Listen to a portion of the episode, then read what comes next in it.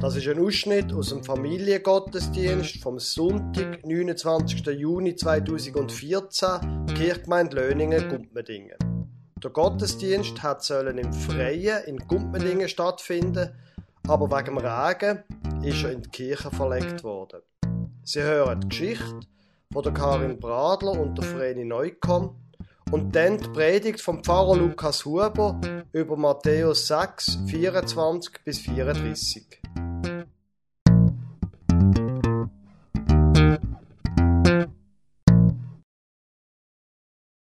Der Baum sagt, da ist ein tolles Leben als Baum da in Gumpmadingen. Man hat eine tolle Aussicht ins Klecki. Man sieht immer etwas. Und je nach Jahreszeit sieht alles ganz anders aus. Im Winter, wenn es Reifen hat oder die Landschaft verschneit ist, wirkt alles wie verzaubert. Und dann im Frühling, wenn die Tage wieder länger werden und die Sonne stärker, da spüre ich plötzlich eine unheimlich große Kraft, wo aus mir raus neue Blätter treibt, in saftigem, frischem Grün. Ich strecke mich dann so richtig aus, am Licht entgegen und freue mich einfach, dass es für mich scheint. Das fühlt sich super an. Und nicht nur ich spüre das Wunder, sondern alle meine Baumkollegen. Ja, der ganze Wald erblüht in neuem Leben. Und wenn es denn mal regnet, so wie heute, dann freue ich mich richtig, wenn Tropfen auf meine Blätter prasseln und meine Wurzeln, wo tief im Boden verborgen sind und mir Halt geben, können trinken und neue Kraft tanken. Das tut alles so gut. Nur einmal vor ein paar Jahren, da hat es mal einfach nicht geregnet. Zuerst ist das zwar ganz okay. Ich habe ja tiefe Wurzeln. Aber dann hat die Sonne immer weiter vom Himmel abgebrannt. Und wenn mal Wolken gekommen sind, dann haben sie sich einfach nicht ausgeleert. Mit der Zeit hat der ganze Wald angefangen, ächzen und knarren. Und ich habe gemerkt, wie ich immer trockener und meine Blätter verschrumpelter geworden sind. Da ist wirklich sehr schlimm gewesen. Und ich habe schon gedacht, ob ich jetzt denn echt muss sterben. Aber gerade als ich gedacht habe, jetzt halte ich es denn wirklich nicht mehr aus, da hat es angefangen zu regnen. Zuerst nur ein paar Tropfen, dann immer mehr und mehr, bis alle Blätter, der Stamm und auch die Wurzeln nass sind. Ich bin richtig mit neuem Leben durchdrängt worden. Einfach so, vom Himmel oben ab. Alles ist wieder gut gewesen. Ich kann euch sagen, das Leben als Baum ist so schön. Es gibt nichts Besseres, als ein Baum zu sein. Ah, da sehe ich gerade eine Schwalbe rumfliegen. Mal schauen was die uns zu erzählen hat. Das ist denn heute ein wunderschöner Sonnenaufgang Ich bin gemütlich geflogen und habe zwischen den Flügelschlägen noch ein bisschen vor mich hingetöst. Weil ich gestern Abend noch so lang am Sonnenuntergang haben müssen zuschauen, wie die Sonne als leuchtend rote Kugel hinter dem Horizont verschwunden ist. Wunderschön. Und ich jetzt gerade da stehen bleiben? Ah ja, also. Ich habe so von mich hingetöst und da trifft mich plötzlich der erste Morgensonnenstrahl voll ins Gesicht. Hey, das ist unglaubliches Gefühl. Ich segle mit ausbreiten Flügeln am strahlend blauen Himmel. Es kommt kein Wölkchen und das Luftstoß treibt mich, ich muss mich nur tragen lassen. Ich muss praktisch nichts machen. Einfach meine Flügel ausbreiten und mich tragen lassen. Am Licht entgegen. Und wenn ich Hunger habe, dann mache ich einfach den Schnabel auf. Und die Mückli landen von allein in meinem Schnabel. So schön, das Leben als Schwalbe. Manchmal tut mir all die anderen Lebewesen, wo nicht fliegen können, fast ein bisschen leid. Ah ja, und das Beste hätte ich fast vergessen. Wenn die Sonne bei uns nicht mehr so stark mag scheinen und es langsam kälter wird und wenn die Menschen die dicken Jacken anlegen, wissen ihr, was ich mache? Da fliege ich einfach der Sonne nach, in die Wärme nach Südafrika. Das ist im Fall super schön, Dort müsst ihr auch mal hin.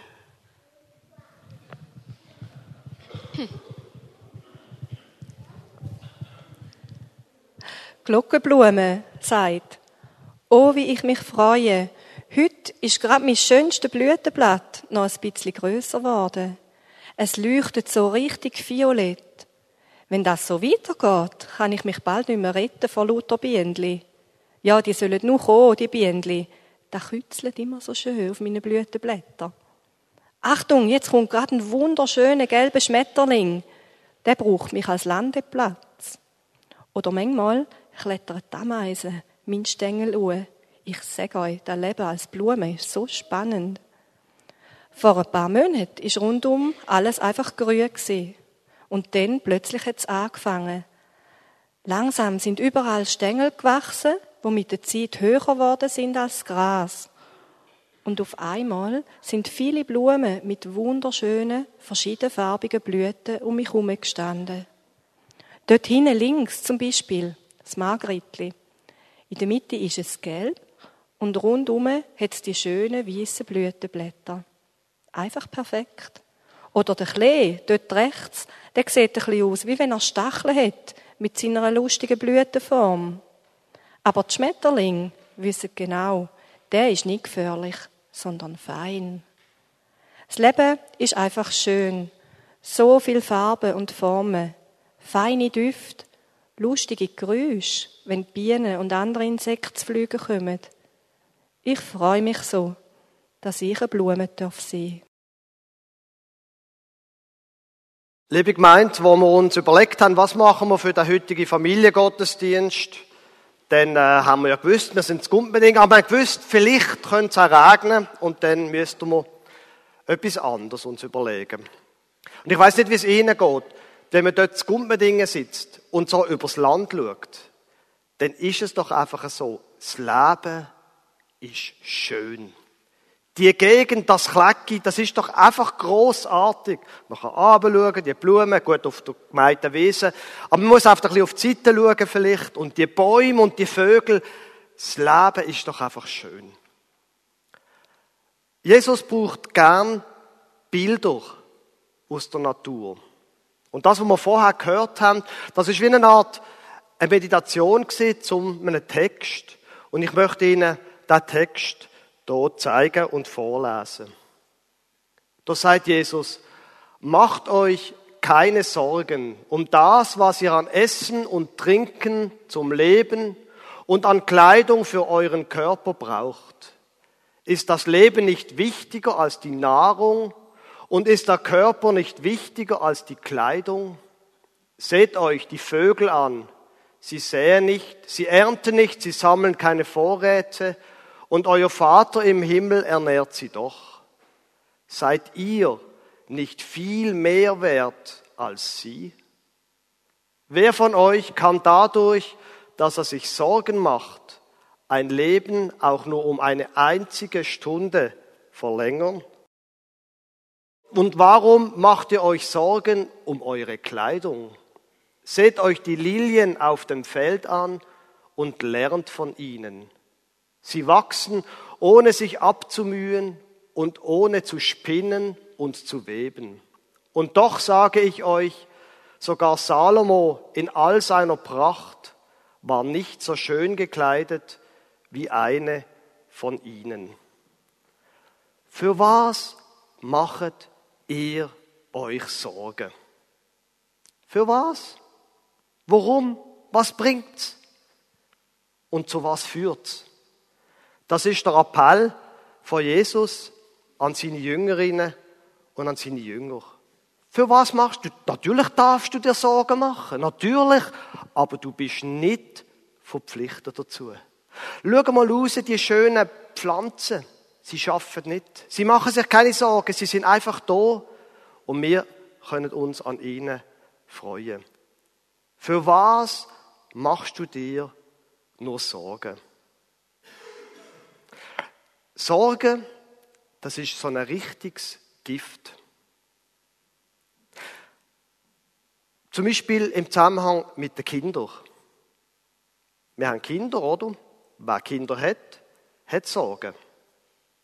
Das Problem an der ganzen Angelegenheit ist, wenn ich mir Sorgen mache und dann mit einem Kind rede, dann setze ich Druck auf. Automatisch. Weil jetzt, jetzt, jetzt muss etwas gehen. Und ich sage Ihnen, die Kinder, die, die brauchen keine Tausendstel Sekunden, bis sie das spüren und eben genau. Wenn wir uns Sorgen machen, setzen wir zum Beispiel bei den Kindern Druck auf. Und das spüren sie sofort und es nützt nichts, es hilft nichts. Ganz anders, wenn wir uns keine Sorgen machen. Dann gehen wir nämlich an und denken, Gott hat mich lieb, er steht zu mir und er hat auch mein Kind lieb und das kommt schon gut. Und ich sage Ihnen, das wird ein ganz anderes Gespräch werden. Das heißt nicht, wenn man sich keine Sorgen macht, dass man nichts machen soll. Auf keinen Fall. Und das geht überhaupt nicht. Aber wenn ich mir keine Sorgen mache, dann rede ich und handle ich anders, als wenn ich vor allem denke an das, wo schief gehen Und um das geht's. Nicht darum, einfach nichts zu machen, sondern sich keine Sorgen zu machen und dann zu handeln. Und das wird anders Handeln sein. Es gibt andere Resultate daraus, wenn wir mit dem Vertrauen auf Gott an eine Situation angehen. Jetzt ist der Text da, wo es um Sorgen geht, einbettet in einen ganz, ganz lustigen Zusammenhang. Und zwar fängt der Text so an. Ich lese Ihnen das mal vor. Das, ist, das sind direkt Vers vorne dran. Sammelt euch keine Reichtümer hier auf der Erde, wo Motten und Rost sie zerfressen und wo Diebe einbrechen und sie stehlen. Sammelt euch stattdessen Reichtümer im Himmel, wo weder Motten noch Rost sie zerfressen und wo auch keine Diebe einbrechen und sie stehlen.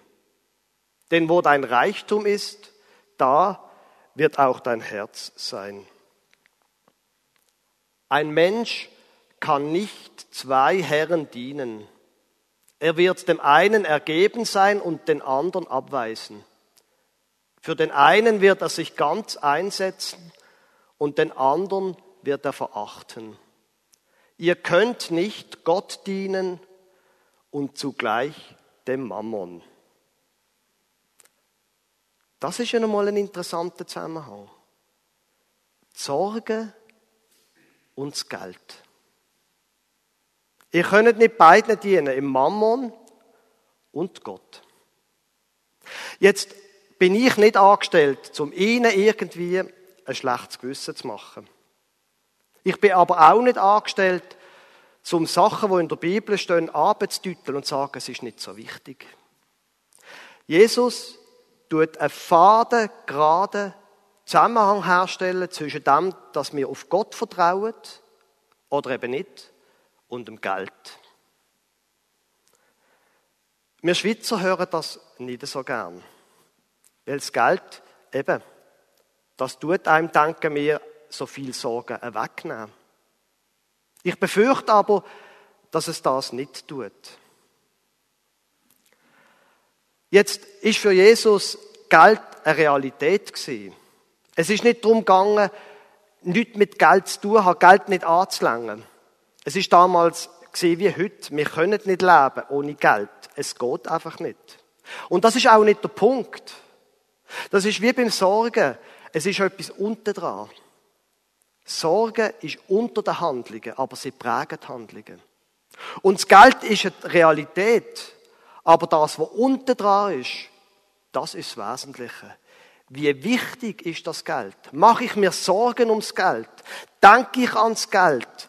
Wie wichtig ist mir das Geld? Ihr könnt, sagt Jesus, nur einem dienen. Entweder ihr dient im Geld oder ihr dient Gott. Gestern am Morgen haben wir Kampfunterricht gehabt. Und ich habe wie ich das üblicherweise mache im Unterricht, einen Gast eingeladen, der etwas kann erzählen aus seinem Leben und aus seinem Glauben. Und gestern Morgen habe ich Daniel Frey eingeladen. Er ist der Hauptleiter vom Teenager Club. Und er hat etwas erzählt, wo ganz genau, er hat genau über das geredet. Er hat nicht gewusst, dass es heute um das Thema geht. Und er hat etwas so Krasses erzählt zu dem Thema, dass ich gefunden habe, er sollte doch das heute Morgen nochmal erzählen.